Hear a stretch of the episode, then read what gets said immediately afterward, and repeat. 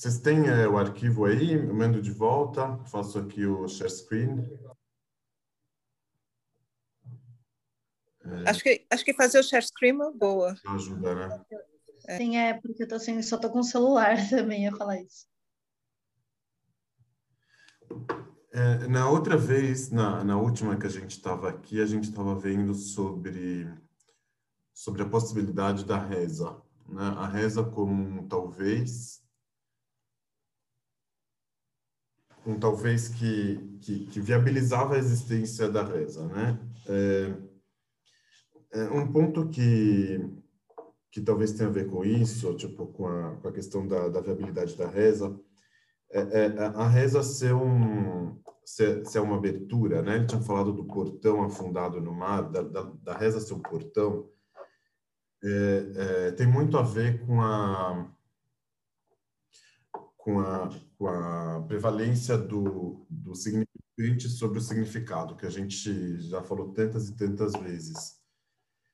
É, é diferente de, de achar que que, que existe um, um, significado, existe uma motivação e que por isso a gente reza, é, então, ou, ou, ou, não é só rezar, também também para o cumprimento da, da, das mitzvot.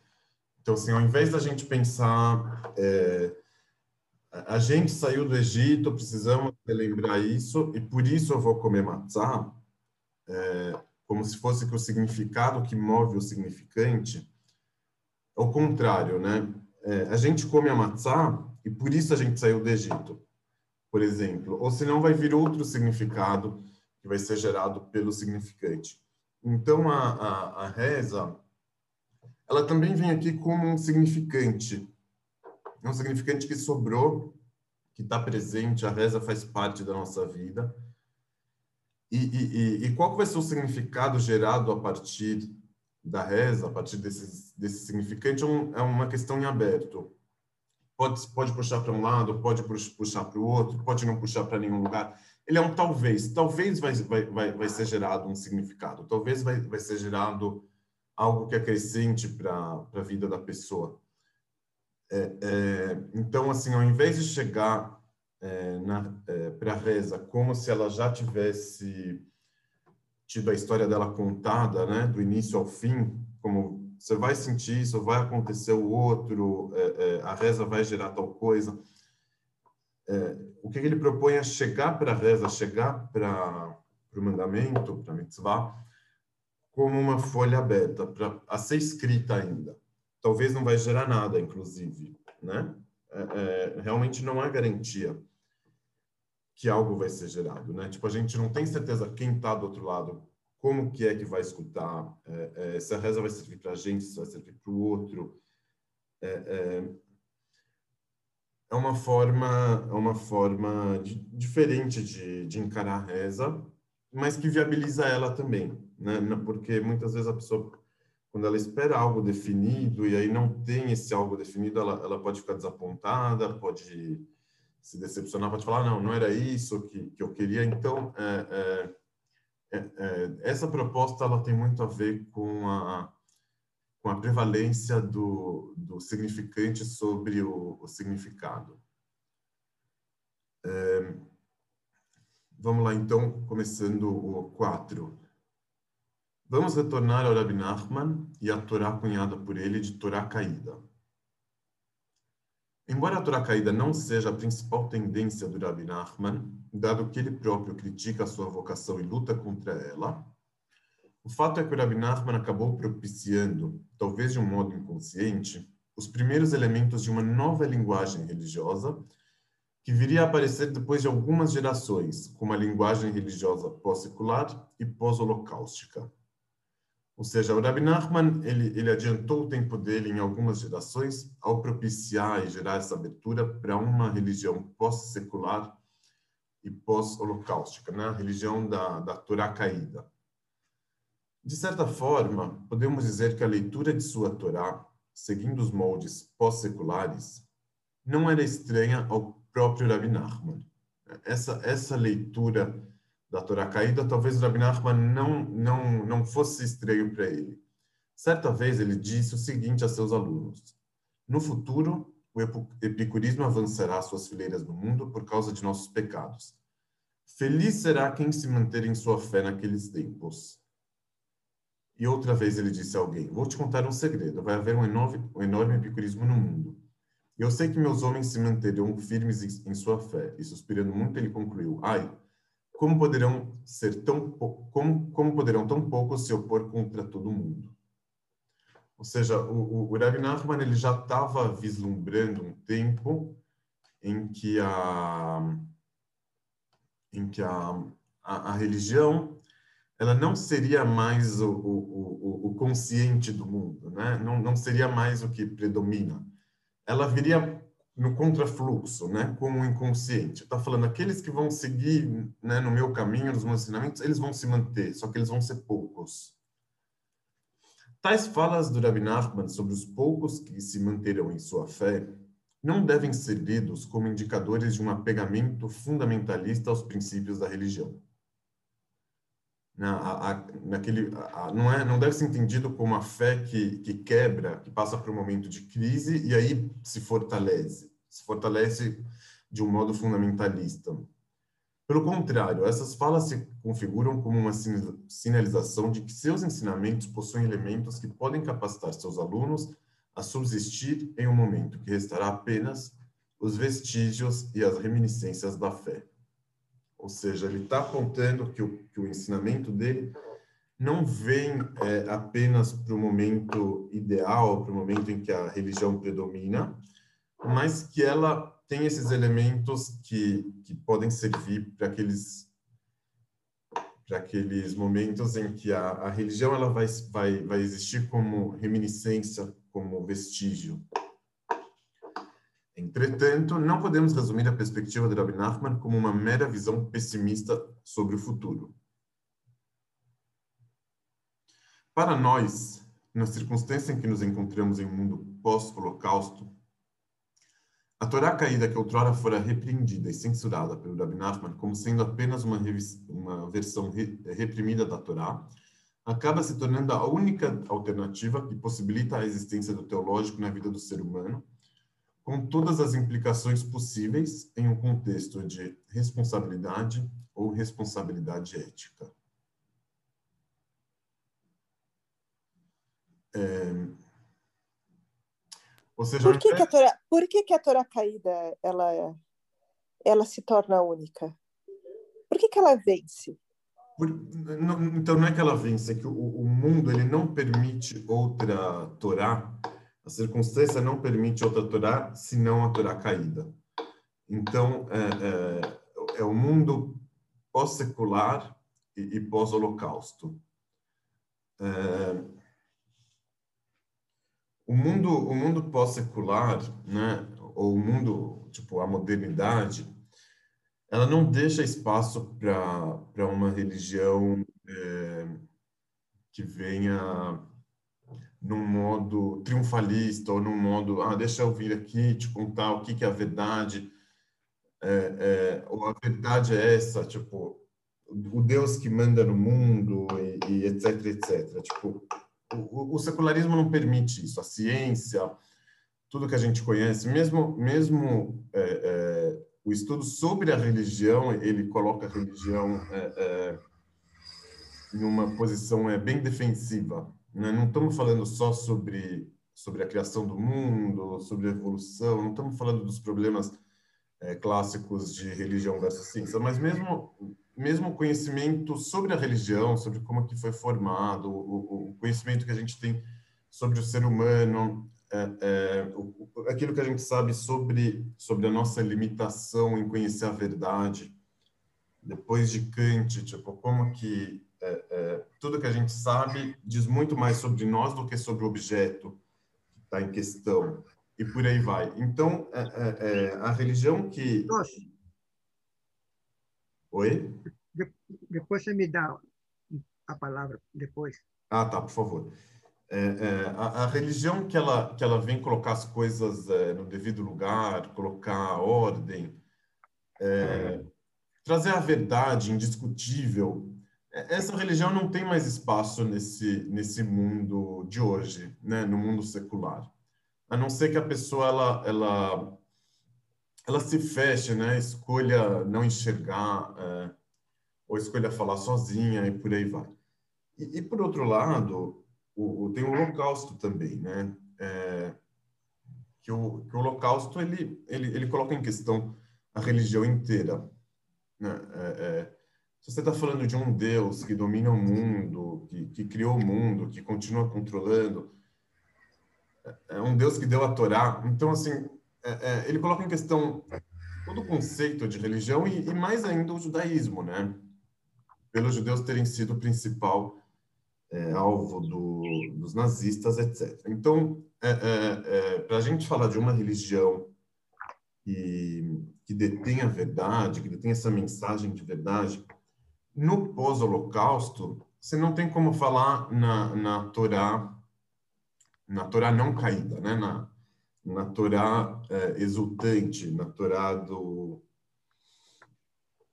é, da euforia. Né? Ela é, é uma Torá que precisa ser falada no modo depressivo, né? no modo caído. É, agora, quando o, o Rabbi Nachman, ele ele falou essa, ele, ele abriu essa possibilidade da Torá caída. Então, mais do que ele estava tendo uma visão pessimista do futuro, o fato dele ter falado isso lá atrás gerou essa abertura para que para que a Torá possa ser dita, pode ser estudada e pode ser dita nesse modo.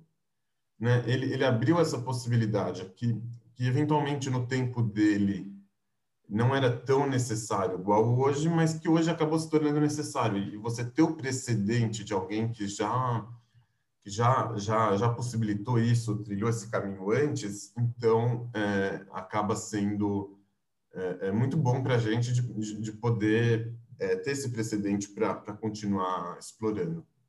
Deu para entender um pouco por que, que ele fala da, da única alternativa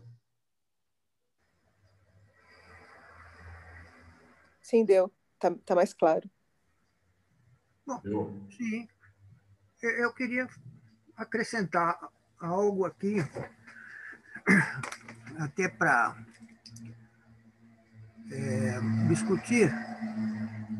Primeiro é fazer uma homogeneização de termos.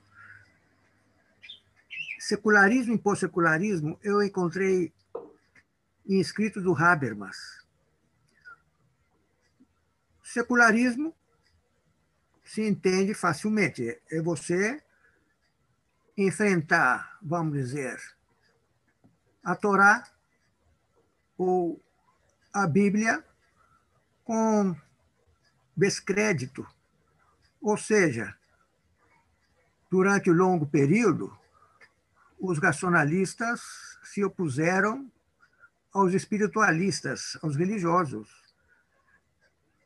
Habermas vai, o Habermas vai, vai entrar com o conceito de pós-secularismo como aquele momento onde as pessoas, os indivíduos, deixam mais, deixam de contestar a religião e o espiritualismo. O pós-secularismo, o pós-secular, vamos dizer que eu me possa me incluir entre eles, é que não entram mais em conflito e em confronto com, com a Torá. Consideram a Torá, consideram a religião ou espiritualismo, se se quer dizer de outra forma, como algo válido e que faz parte da natureza do indivíduo.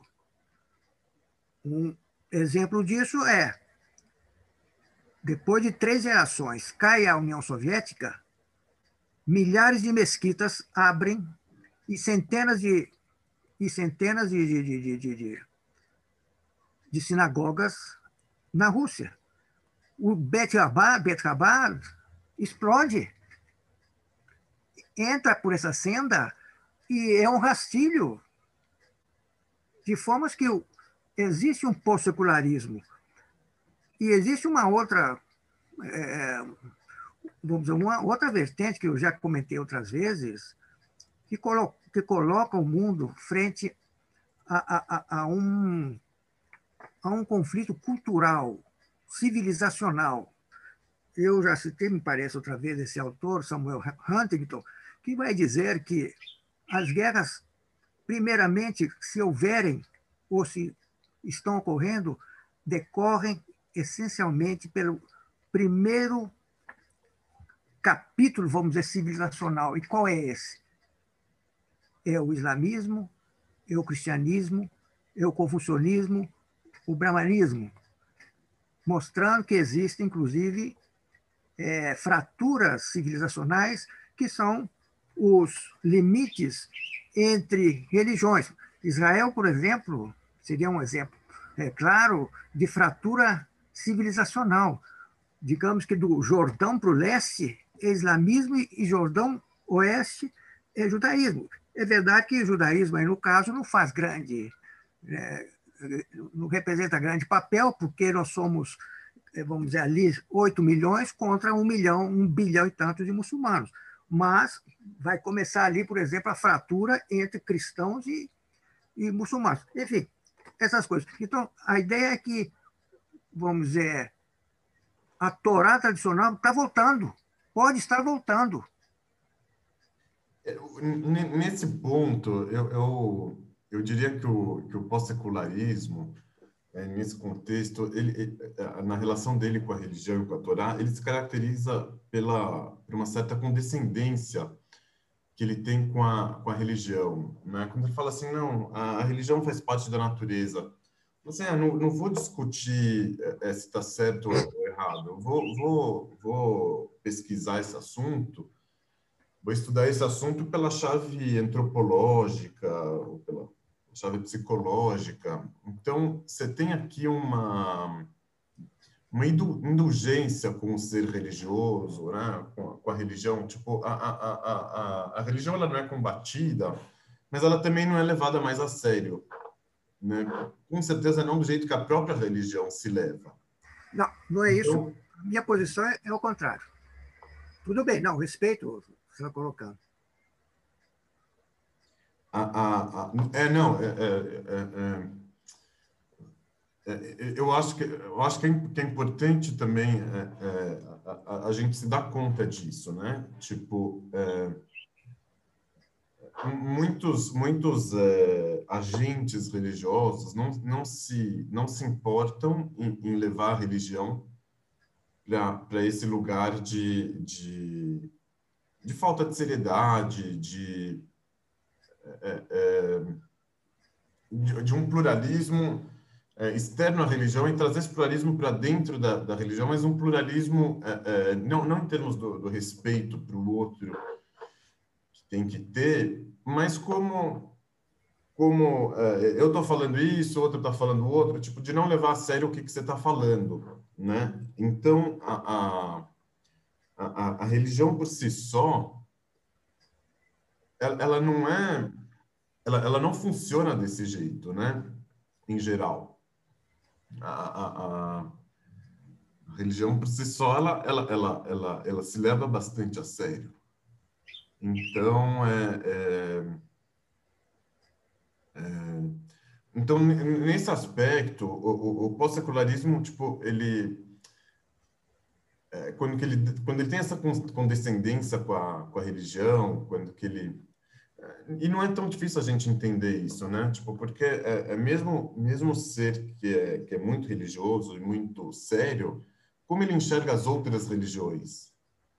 Ele também vai olhar com essa condescendência, né? Tipo, é, esse, esse é, vamos falar assim, liberalismo, pluralismo, ele, ele foi muito útil para os religiosos é, é, é, se tolerarem, né? Vamos falar assim. Então, do mesmo jeito que o, que o, que o pós-secular enxerga qualquer religioso, um religioso vai enxergar o outro também. Antigamente, um poderia vir matar o outro, né? Naquele confronto de, de civilização que você estava colocando, né? Tipo, o, o, o, às vezes o islâmico que, que não foi é, influenciado por esse por esse estilo de enxergar as coisas, ele, ele, ele se vê na obrigação de, de enfrentar o outro, de, né? Ele se sente ameaçado pelo outro e tudo mais. Mas o, o, o, o secular de hoje ele já não já não enxerga a religião como como uma grande ameaça por diversas razões. Né? O pós-secular. O pós-secular. Uma delas é porque ele tipo ele já ganhou a, já ganhou essa essa batalha, né? Tipo não tem muito hum, mais. Nem tanto. Oi. Nem tanto. Nem é. tanto. Eu acho que é, é, muitos cientistas, se você é, é, é, os confronta com a questão dessa, eles colocam, quer dizer, muitos, vamos dizer, se, se declararão ateus ou agnósticos, mas muitos deles colocam as coisas com muita espiritualidade. Eles podem dar outro nome a Deus ou qualquer outra coisa, mas eu conheço, por exemplo, a gente conhece muitos cientistas que, que, que segue, mas talvez a, a, minha questão, se ficasse mais claro, o, o meu, a minha, a, a, a, minha ansiedade ficasse mais evidente, clara, é se eu soubesse exatamente qual foi o período que o, que o Nachman, eh, Nachman viveu e para ver de que forma a situação na época impactava. Não, mas ele, o, o Rebbe Nachman ele não estava ele não estava debatendo com, com com a ciência nem nada. Né? Tipo... Não, ele estava se debatendo com a Torá é, é, com a Torá é, caída. Então, é, mas uma, uma, uma, uma, torá, uma torá revista. Qual, qual o período gente, dele? É, a gente qual é a data dele? 1772. Até 1772. 1772. Nascimento, até 1810. Mas aí eu. Ele, ele, ele estava impactado na época pelo iluminismo. Então, mas ele. As ideias da revolução. o contato dele com o iluminismo era, era bem terciário, assim, não era não era direto, ele não, não falava... Não, o iluminismo e o racionalismo da Revolução Francesa, 1780 e tantos a 1800 e alguma coisa, é, é, toda a religião sofreu naquele período. Não, não, sim, mas, mas a gente não pode esquecer também do, do contexto particular, né, específico dele. Não, não é que eles tinham acesso ao, ao, iluminismo em si, né? Tipo, ele, ele, ele, ele poderia ver uma outra consequência, poderia ver judeus que não eram religiosos, mas não tinha esse, esse debate é, é, direto, né? De toda forma, é, vamos continuar aqui um pouco. O, o... Desculpa, é, é só para me colocar, me, me situa, situação, situar também. Não, claro. É, é, aqui na. Aqui, ó, ele, ele mesmo vai explicar um pouco o que foi dito até agora. Vamos explicar essas palavras. Em nosso tempo, há uma grande oferta de doutrinas espirituais. As falas sobre o bem, profecia, fé, redenção, oração, revelação, amor e providência preenchem o vácuo de nossos dias, desde que a religião ganhou uma rejuvenescência. Todavia, uma análise apurada deste quadro nos leva à conclusão de que toda essa oferta de conteúdos faz parte de um projeto religioso de negação do Holocausto, nada menos do que isso. Não que seja impossível que a pessoa, do ponto de vista de seus sentimentos e experiências, fale sobre todos aqueles assuntos, assuntos que reze e acredita, acredite. É claro que ela pode. Contudo, os ouvidos atentos onde reconhecer a presença de uma voz que rompe da existência e evoca a advertência que a crença na oração, na redenção e em Deus apenas podem existir sob a concessão de um pecado a escolha deliberada em não enxergar a fumaça das fornalhas de fogo que queimaram na Europa. Aqui ele está querendo explicar um pouco a, a por que, que a Torá caída é a, é a, única alternativa, né? Porque no momento que, que você é, opta por uma religião triunfalista, então você faz essa escolha deliberada em é, não enxergar a fumaça das fornalhas do Holocausto. Por isso, não é por outra via que não pela repressão do trauma do abuso, ou que sabe do estupro cometido contra a humanidade e contra o senso de humanidade, que uma pessoa pode suscitar em si mesmo a disposição em atender seus sentimentos para falar sobre esperança e futuro. Então, é, é, só tem necessidade de falar de esperança e futuro E aí ela acaba fazendo essa repressão é, do estupro, né, ou do, do trauma do abuso, para conseguir continuar falando sobre isso. Daniel deixou aqui uma mensagem. Ravinat quando viveu numa cidade pequena que hoje é a Ucrânia. Os ideais humanistas estavam circulando ainda numa elite da Europa Ocidental. Acho que naqueles tempos as ideias demoravam mais para viajar. É, de fato, tipo, ele ele não ele não teve esse contato direto com, com o iluminismo, né? nem, nem com, com algum iluminista é, que seja. É, ok. Então, é, a pessoa ela, ela, acaba tendo que, que fazer essa repressão né, do, do, do abuso, né, ou do trauma, para conseguir falar de fé, de esperança, de futuro. Pois o trauma traz consigo uma dívida traumática em relação a si mesmo, uma dívida que não pode ser quitada e que não possibilita a pessoa nenhuma forma de livrar a si mesmo de sua responsabilidade, a não ser por, meio da negação de seu trauma. Não há uma injustiça maior do que a negação do próprio trauma. É, é, o trauma, o trauma, ele, ele, ele, ele traz a dívida, é uma dívida constante. A definição do trauma seria essa, né? uma dívida que não tem como, como ser quitada mas que, e que a todo momento ela, ela, ela se põe presente, ela se coloca, né? E eu, né? A pessoa dá mais um passo e eu, né? O, o trauma ele, ele questiona, né? Ele, ele cobra, né? E eu, o que, que você vai fazer comigo?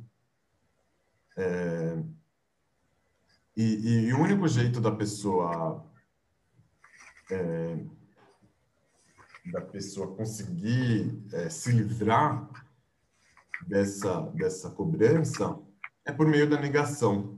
Né? E não tem, não tem uma injustiça maior do que a negação do próprio trauma. Por que, que não tem uma injustiça maior do que a, do que a negação do próprio trauma? Porque o, o, o, o porque quem passou pelo trauma, né, quem tem o trauma, ele só tem o, por que, que o trauma ele cobra tanto? Porque é a única coisa que sobrou para ele é a cobrança, o reconhecimento é, ele não tem mais nada a fazer isso. Tipo, a, a vida dele como se fosse que acabou.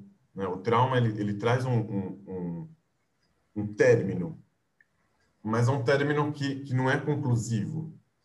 Né? É, o, o, sobrevivente do a questão do holocausto ela só pega por exemplo com o sobrevivente o cara que morreu lá terminou o sofrimento mas para o sobrevivente não é, é, então é, é, é como, como esse término não foi conclusivo, então, é, à medida que, que sobra, à medida que continua, o trauma vem e cobra. Mas calma, eu não deveria estar aqui, eu não deveria ter sobrevivido. Tipo, aquele, aquela morte foi tão forte, aquele momento de morte foi tão forte que, que, que, que não permite essa, essa continuação, essa postergação. Então, ela vem e cobra. Calma aí, e eu? Né? O que está acontecendo?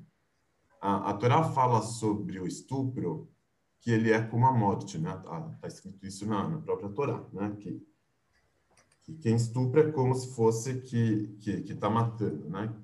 Tipo, a gente pode até pegar aqui o, o versículo. Nada mais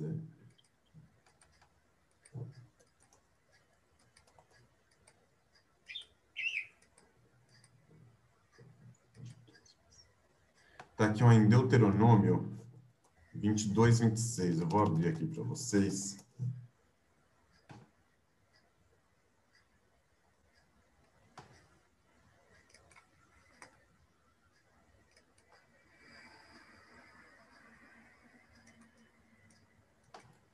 que é um que é um versículo muito forte, né? Tipo, como que a Torá ela tem essa essa consciência sobre a gravidade do trauma, sobre a gravidade do, do estupro, né? Tanto tempo atrás.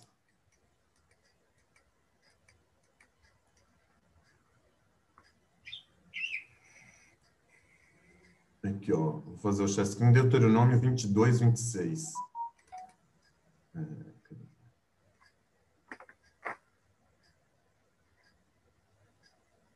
Aqui, eu vou ler aqui o 25 antes. E se o homem achar uma moça desposada no campo,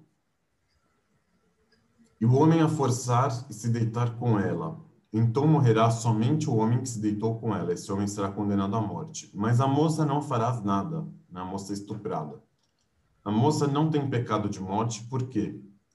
Como no caso do homem que se levanta, que se levanta contra o seu companheiro e o mata, assim também é este caso. Ou seja, tipo, num, num sentido mais é, primário, literal, a Torá está falando, ela foi uma vítima, né? É como se fosse que alguém viesse e, e, e, matasse ela. Ela não teve essa escolha de morrer. Então, ela não teve a escolha de se deitar com estuprador, né? Como no caso do homem que se levanta contra, contra o seu companheiro e o mata, assim também é este caso. Agora, em um segundo entendimento, né, em um segundo momento, o que, que a Torá está falando aqui? Que o, o trauma da, da, dessa moça estuprada, ou a vivência da moça estuprada, é o mesmo do cara que experimentou a morte, né? Desse aqui que foi, que foi matado. Assim também é este caso. Então é óbvio que você não vai ter que fazer nada com ela. É, é, então, assim, o, o trauma do, do, abuso, do estupro, ele é, a, a, ele, ele é uma, uma, uma cobrança de uma morte. Eu não deveria estar aqui, eu, eu morri, né? A, a, a moça estuprada é como se fosse que alguém matou ela, né? É, é, mas o problema é que ela não morreu, que ela continua para sofrer aquilo, para viver aquilo. É, e aí, quando vem a, a, negação do trauma, quando alguém vem e fala, não, a culpa foi sua, não, não aconteceu nada, não, você gostou, aí, aí é o crime do crime, né? É, é, ela já sofreu o crime, mas e aí o, o resultado do, do, desse crime é a cobrança, né? Tô aqui. E aí quando você vem e minimiza, você nega o trauma, você fala, não, você não tem o direito de reclamar, você não tem o direito de, de cobrar, de cobrar o seu, é, o seu trauma. Né? Então, por isso que não tem um crime maior do que esse. Então, existem crimes, né? mas existe o crime do crime. O crime do crime é, é a negação do crime. Né? Então, então é, é, quando a gente... Isso aqui é muito forte, né? Quando a gente vem e e, e, traz palavras de futuro, de esperança, de, de bondade, de amor. Depois de um crime desse, né? Tipo, vem o, o, o trauma, ele cobra, calma, e eu? Né? Como, como você está falando isso? Né? Com que direito você está falando isso? Você está você tá negando o crime? É isso que você está fazendo mesmo? Mas hum, muitas vezes esse, esse, trauma não é, ele não é permitido a falar, né? essa cobrança não é não é liberada, não, tipo, não, ela é repreendida, ela é reprimida. Então esse daqui é um crime, né? Sabe a sensação que às vezes toda é, parece que a gente está saindo do Éden de novo, né? Parece que como se cometeu um pecado e a gente não pode mais ter uma Torá inteira, então só sobrou a Torá caída. Mas não por nossa culpa, é, é, pela não é questão de culpa aqui, né? Diferentemente do Éden, é mais uma Sim, questão mas... de responsabilidade ética com o que aconteceu, com o trauma. É um tipo de acontecimento que te obriga a se relacionar com ele. Você não tem mais como como fingir que não aconteceu. Tem até aqui essa, essa nota que ele falou sobre a responsabilidade ética aqui em cima. É, vamos, ler, vamos ler ela aqui.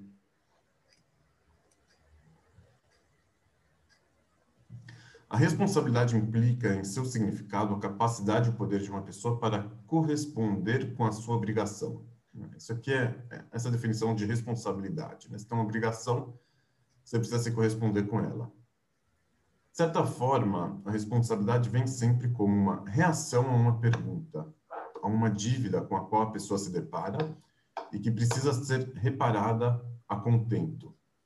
Então, você está devendo alguma coisa, então a sua responsabilidade vem para que você repare essa dívida. Igualmente, os conceitos da responsabilidade e da responsabilidade ética devem ser lidos aqui pela perspectiva de Levinas, segundo o qual a moralidade se expressa, segundo a qual a moralidade se expressa como uma demanda à pessoa, uma obrigação, e não como uma norma de valores e comportamentos. É, que eu saiba aqui o, o, o Levinas, que, que ele fala é que, que a moralidade não é, não é um conjunto de normas que visa é, estabelecer tipo, o melhor funcionamento da, da sociedade. Mas a, a moralidade ela vem como um chamado à pessoa, como uma, como uma responsabilização. Então, o rosto da, do outro, ele grita para a pessoa e fala: Eu tô aqui, né? Tipo, é, é, é, é um chamado ou uma uma obrigação, uma demanda. Tipo, o que, que você vai fazer com relação ao meu rosto que está aqui, o meu rosto que tem o semblante divino, etc. Né? A imagem semelhança divina.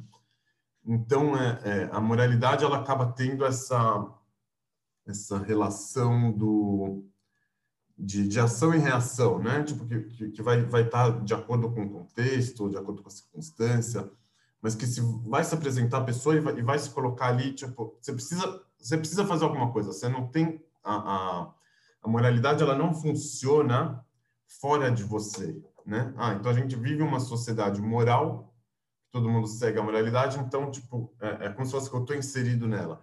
Mas não, a moralidade ela, ela, ela, ela se estabelece mais como um diálogo com a pessoa o tempo inteiro, né? Então, no nosso caso aqui, a, a questão da, da responsabilidade não é uma responsabilidade é, amórfica, né? Que que, que, que existe apesar da gente saber ou não. Não, ao contrário, é uma responsabilidade que se dirige à pessoa o tempo inteiro. Né? O, o, o, o trauma, né? nesse caso, é, é, não é um trauma como o pecado cristão, eventualmente, que, que existe no mundo.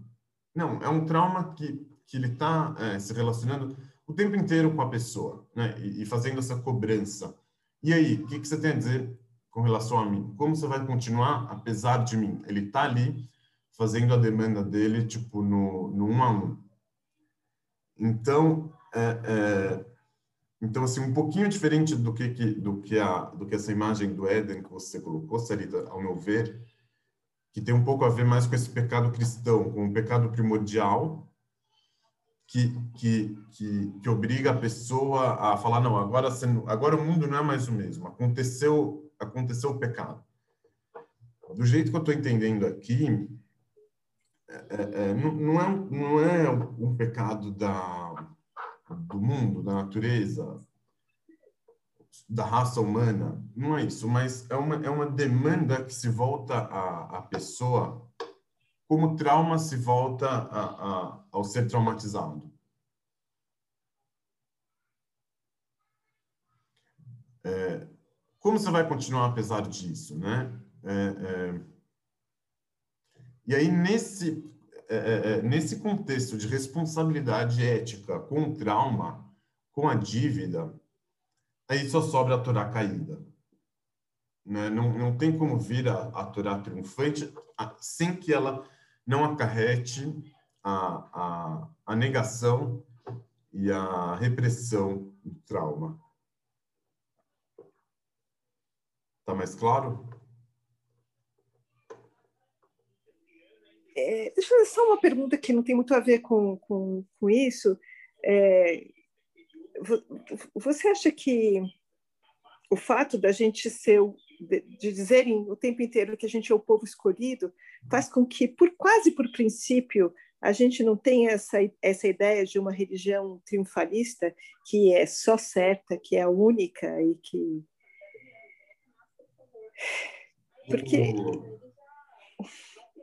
É, não, então, é, é que tem aqui uma, uma, uma dialética, entre aspas, é, interessante, né? O, o, o, o, judeu, ele sempre falou que ele era o povo escolhido como, como uma, uma resposta dialética, uma realidade em que ele era, ele era tudo menos o escolhido. Ele era perseguido, ele era ele não tinha nenhum direito. Quando a gente fala perseguido, tipo, não é, não é figura de linguagem, né? Ele, ele era a párea da sociedade, ele estava ele tava por fora é, é, é, de todos os acontecimentos é, é, importantes. Tipo, a, a, história passava e ele estava ao largo dessa história. Então, como uma, uma resposta a isso, você vem e fala: Não, eu sou o povo escolhido. Só que para quem está falando isso, está claro que é uma resposta para uma realidade totalmente oposta. Então, em que, em que nível que ele vai levar isso a sério? Essa essa frase, né? Ele está falando que ele é o que ele é o povo escolhido como um jeito de continuar, né? Tipo como um consolo, mas a, aquela realidade em que ele em que ele vivia não tinha como como ser ofuscada dos olhos dele. Ela estava ali, né? É, então é, para esse judeu é, de todos os tempos ele não tinha o consolo de falar, não, Albert Einstein foi judeu, porque não existia Albert Einstein. Ele não tinha o consolo de falar, ah, o Estado de Israel, prêmio Nobel. É, é, ele, não tinha nada disso. Ele não tinha nem, nem, a, nem a desgraça do Holocausto como, como o maior genocídio da história, ele não tinha para si também. Né? É, é, ele estava totalmente marginalizado. Quando a gente é, recupera esse discurso depois de tudo isso, né, depois de todos os acontecimentos, depois do Estado de Israel, é, é, é diferente, já não é, já não é mais a mesma coisa. Então, é, é nesse segundo momento, esse discurso de, de povo escolhido, ele pode acabar sendo é, impregnado desse triunfalismo mas não é necessário que esse discurso seja sempre triunfalista, ou que ele tenha sido sempre triunfalista. Às vezes, no, no passado, não foi assim. Eu vou, eu vou citar um exemplo. Tem um livro clássico do, do da época medieval, o livro Kuzari, você já ouviu falar? Da Biodá Levi. Sim, sim, sim, conheço a história. O, o, livro, no, no livro Kuzari, ele, ele é um dos que, que mais... É, que mais é, essencializam assim essa questão do judeu. Ele fala assim, o judeu é como o coração entre do mesmo jeito que o coração entre o, no corpo, ele é de vital importância, assim também os judeus entre os povos, porque a terra de Israel é a melhor terra, etc, etc. Como que qual que é o subtítulo do livro dele, ou o título do livro dele em árabe na versão original? é, é, é, assim, é o livro em defesa da, religi da religião é, desprezada e rebaixada. Então, quando ele vem e fala que o judeu é o coração né, entre os órgãos, o, o, título do livro ali não deixa ele, ele te enganar sobre a realidade em que ele estava inserido. A realidade em que o judaísmo era religião desprezada e, e rebaixada, e humilhada. Ele vem defender, ele está fazendo essa defesa é, apesar de tudo, mas, mas não com esse tom triunfalista, né? Tipo, a gente não pode não pode perder isso de vista, né? Às vezes, com o tempo, né? É, é, os discursos eles têm vida própria, né? Às vezes alguém falou alguma frase de ironia, o outro entendeu ele na seriedade e repetiu é, é, como se fosse uma lei do Sinai, né? Isso isso acontece também, mas não é obrigatório que que esse discurso, que, o, né, é, é, que tudo que, que o judaísmo inteiro deva ser lido do mesmo jeito que a gente lê hoje, ou por essa chave triunfalista. Pelo contrário. Eu tenho uma opinião. Oi? Depois você me dá a palavra que eu tenho opinião. Pode falar, por favor. Já pode falar de uma vez? Bom, a minha, a minha ideia sobre esse assunto é que todo povo cria sua narrativa. Se você pegar a, a, a, os incas, eles vão dizer que o, o umbigo do mundo fica lá nos Andes. Se você pegasse os babilônios, eles diriam que o centro do mundo e o povo escolhido ficava lá dos lados do, dos entre-rios, lá, Tigre e Eufrates. E assim sucessivamente, todos os, todos os povos, eles, eles sentem uma necessidade de autoafirmação. É uma questão de autoafirmação nacional. E, modernamente, a partir da, da criação dos Estados Nacionais, no século XIX, todos aqueles países criaram histórias, suas histórias e suas narrativas. Os húngaros são os melhores do mundo, os tchecos são o centro da humanidade, os russos são. Quer dizer, cada povo tem a mania, de fato, você pode chamar isso de até certo um, um racismo, um patriotismo, nacionalismo, mas todos todos temos essa essa essa essa necessidade de, de, de autoafirmação, de autoafirmação. Agora, o que deve ser entendido aqui é o seguinte, que, que existe um, um, uma situação aqui que nos que, que como judeus e como várias outras questões nos pegam. Qual seja, tem um ambiente que quando você fala você é o povo escolhido, você é um privilegiado. Vamos dizer, vai para os lados evangélicos, se você falar que é o povo escolhido, ou é, eles vão te dizer você é o povo escolhido. Agora, por outro lado também, tem os detratores, aqueles que serão os nossos, vamos dizer, os nossos confrontadores, que vão nos pegar pelo pé dialeticamente. Ah, você é assim porque você acha que o povo escolhido, você realmente é. Ou seja, aquela velha história, a direita te fala que você é comunista e a esquerda te fala que você é capitalista. E essa questão do, essa questão, por exemplo, quando particularmente quando me é colocada, evidentemente que a cada auditório a gente fala de maneira apropriada. Se for um auditório, quer dizer, de evangélicos, eu posso até aceitar. Eu posso até colocar, porque, oh, gente, não quero praticar aqui cabotinismo, vamos dizer, não. Todo povo acha que é que é, que o eleito, todo povo. Agora, quando estou do outro lado, eu percebo também que aquele indivíduo que está me confrontando, ele está me jogando o argumento de povo, de povo escolhido como um defeito. Vocês têm um defeito, vocês se acham povo escolhido. Não, senhor, nós não nos achamos, não. Todos se acham. Todos se acham povos escolhidos. Infelizmente podemos dizer. O, o, o, a questão judaica ela, ela exacerba alguns, alguns elementos que podem existir em todos os outros. Para o bem e para o mal. E às vezes é mais para o mal. Mas Quer dizer, o povo escolhido caso... nos é jogado mais como um defeito. Porque apesar, quando é bom, não acrescenta coisa alguma. Mas quando é mal, Mas, aí que caso... acabou com você.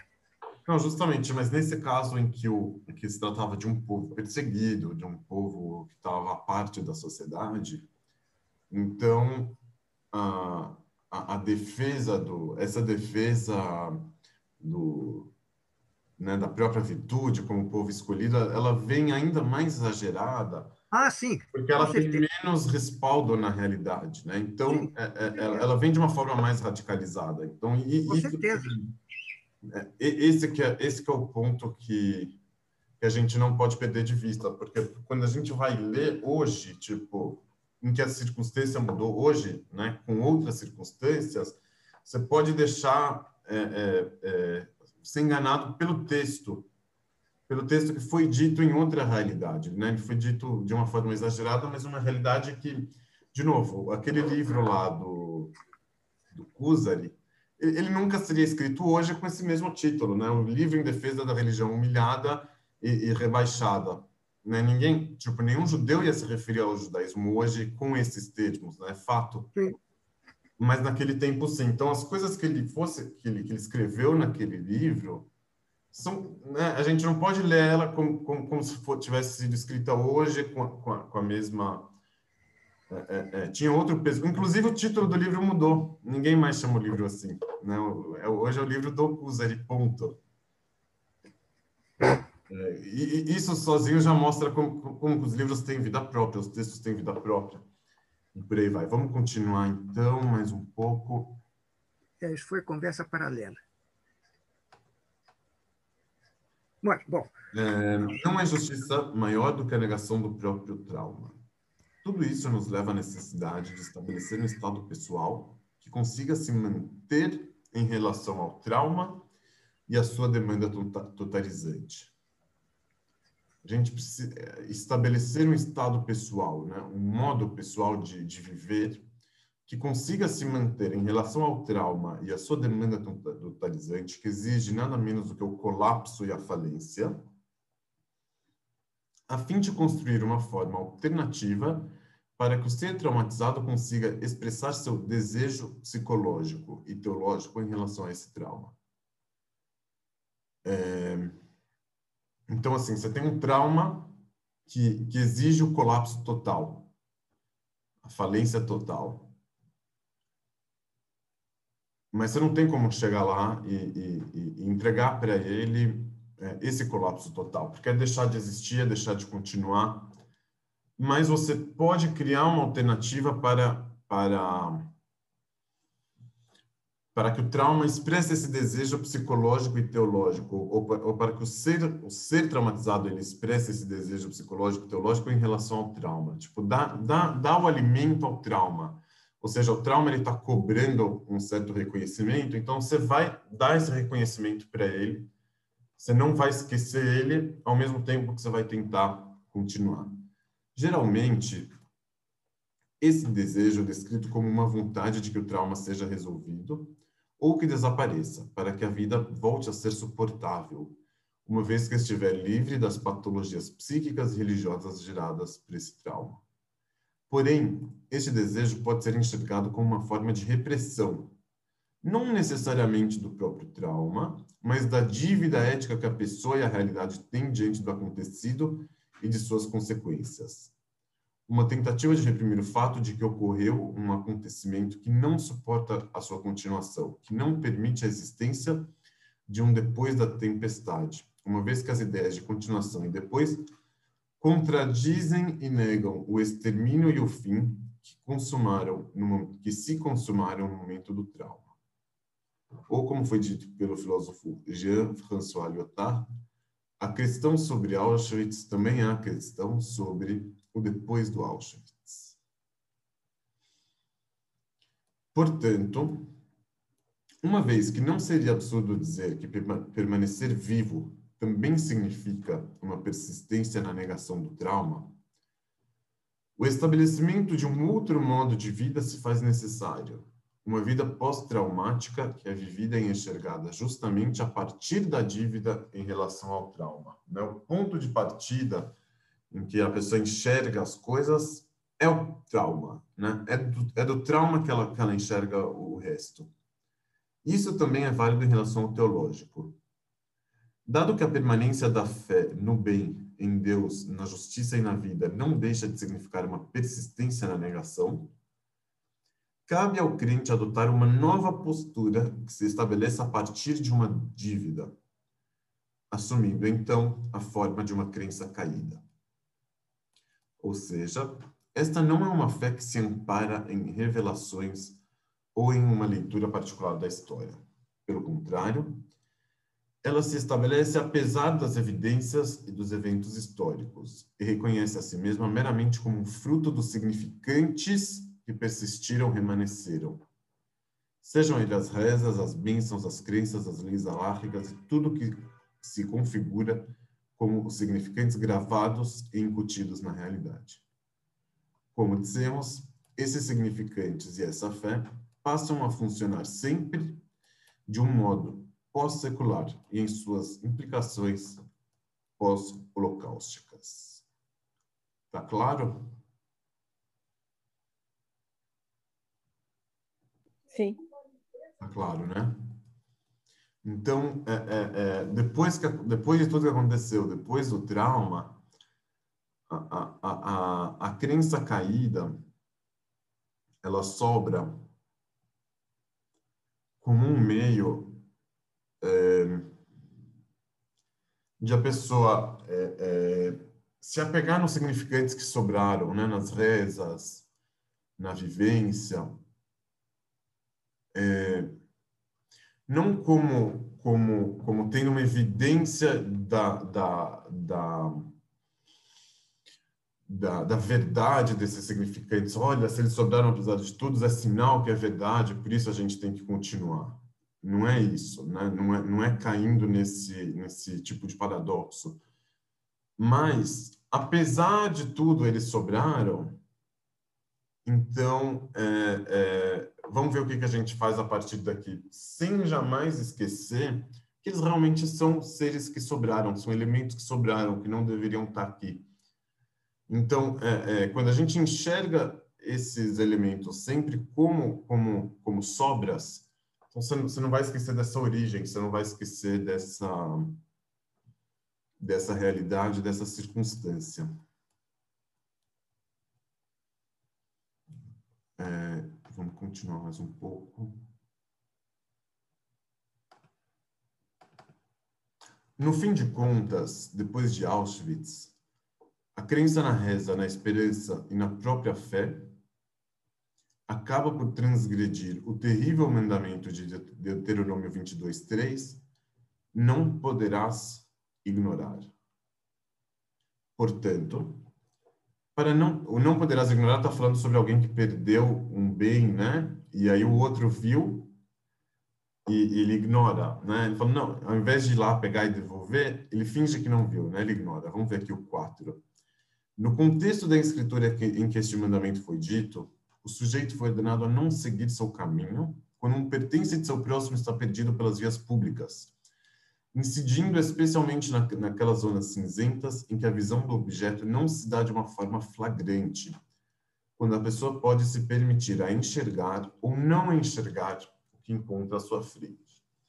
Então, é, é, é, não se trata de uma situação flagrante em que realmente não tem como não é, pegar o objeto e devolver mas está naquele lugar onde a pessoa pode se permitir ignorar. Né? Vem a Torá e fala, não poderás ignorar.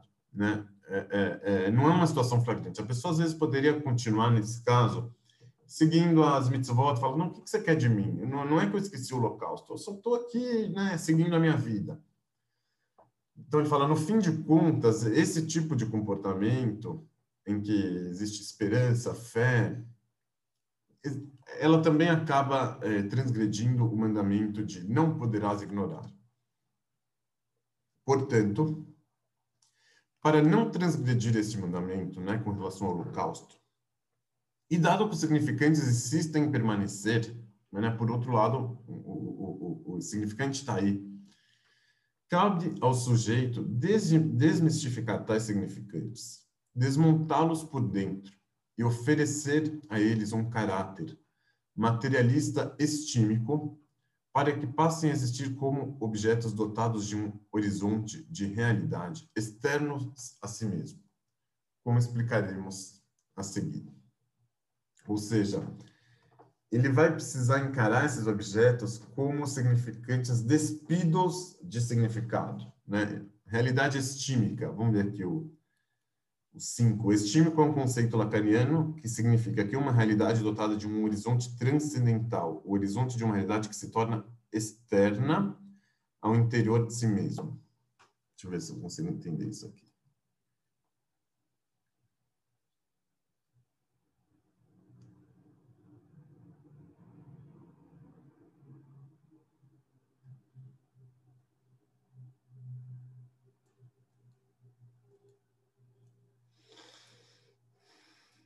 Não, não necessariamente. Ok, vamos, vamos continuar? Nesse caso, desmonte... Tem jeito de aumentar? Oi? Tem jeito de aumentar o texto? Aqui? É. Nesse caso, tá, tá melhor agora? Melhorou. Se puder por mais, ficaria melhor ainda. Nesse caso, o desmonte por dentro deve ser realizado. O desmonte por dentro deve ser realizado.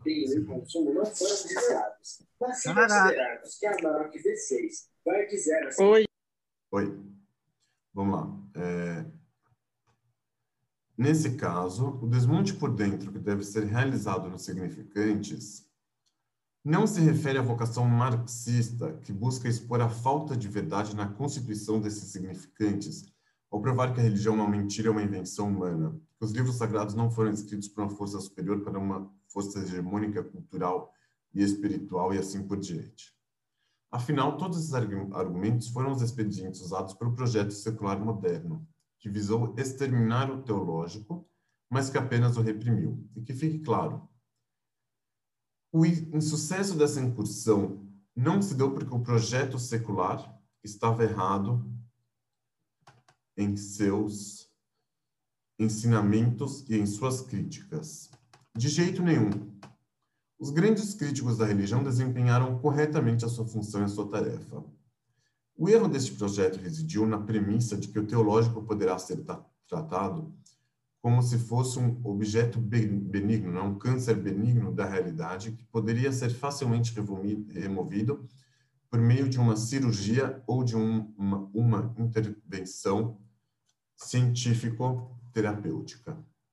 Dessa forma, os elementos malignos do teológico foram reprimidos, bem como foi reprimido o fato de que o teológico continua existindo enquanto o corpo da realidade continuar existindo.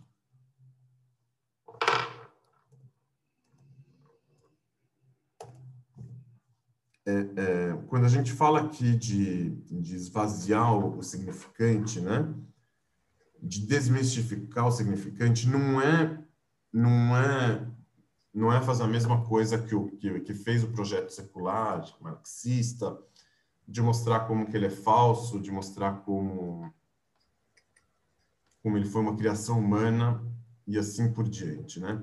O erro desse projeto, esse projeto não deu certo por, a, por, por subestimar um pouco a, a, religião, né? Subestimar o teológico. Achar que ele teria como ser removido.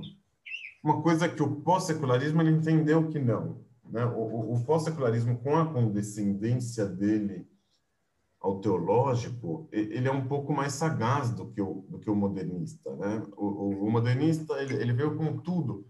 Já o, o pós-secular, ele, ele encontrou uma forma de conter o teológico dentro dele, de explicar ele por meios sociológicos e antropológicos e assim por diante, né? É, então, enquanto o modernista ele apenas reprimiu o, o teológico, né, achando que ia remover ele da realidade, quando não removeu, o, o pós o pós secular tipo ele ele ele ele, ele às vezes é, conteve dentro de si mas desarmou ele mas não é disso que ele está falando aqui sobre esse exercício de desmistificar o significante. Portanto, o desmonte por dentro se refere a um tipo de desconstrução que não ignora a existência da reza, da crença e da fé. Ainda que tais significantes existam em meio à fumaça radioativa de Auschwitz, e que, portanto, devem ser lidos, rezados e praticados à luz de sua origem. Então, sem ignorar né, que ele existe a, a, em meio a essa fumaça, ele precisa ser rezado e praticado à luz de sua origem, sem qualquer esperança e qualquer perspectiva de futuro. Uma reza sem esperança e sem perspectiva de futuro. Uma religião sem esperança e sem perspectiva de futuro. De fato, é esse o tipo ético da Torá caída citada pelo Rabbi Nachman, ou a nossa teologia da falta um discurso religioso, religioso que constrói a si mesmo em torno do erro fino como fio de cabelo. Né? É que é a linguagem do Rabbi Nachman lá em cima, né? que, que, a, que a religião caída é como um erro fino como fio de cabelo. Nos diferentes capítulos desse livro, tentaremos participar desse tipo de construção dessa Torá caída e mostrar as diversas possibilidades que se derivam deste caminho.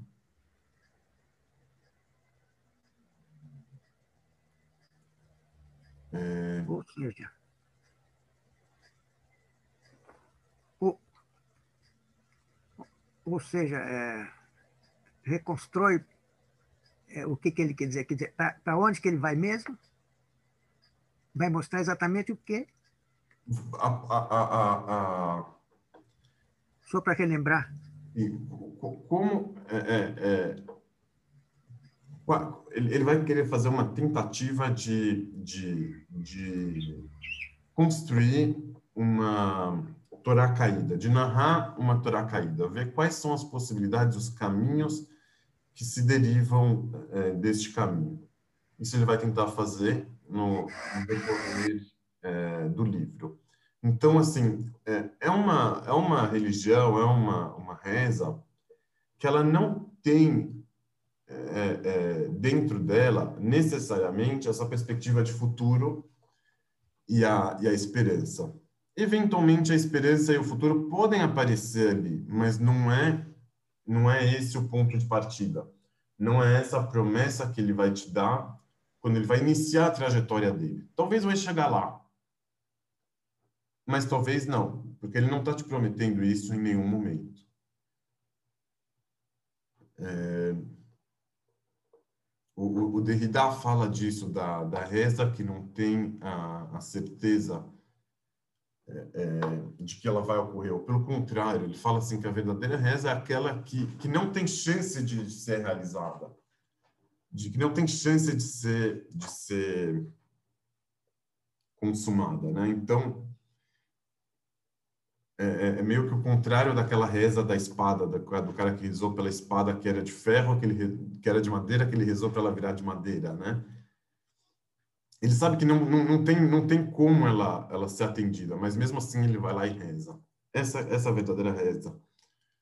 É, então, é, essa daqui é a, a, a religião que, que, que não precisa desse futuro, que não precisa dessa, dessa esperança, para ter o, o, objeto dela.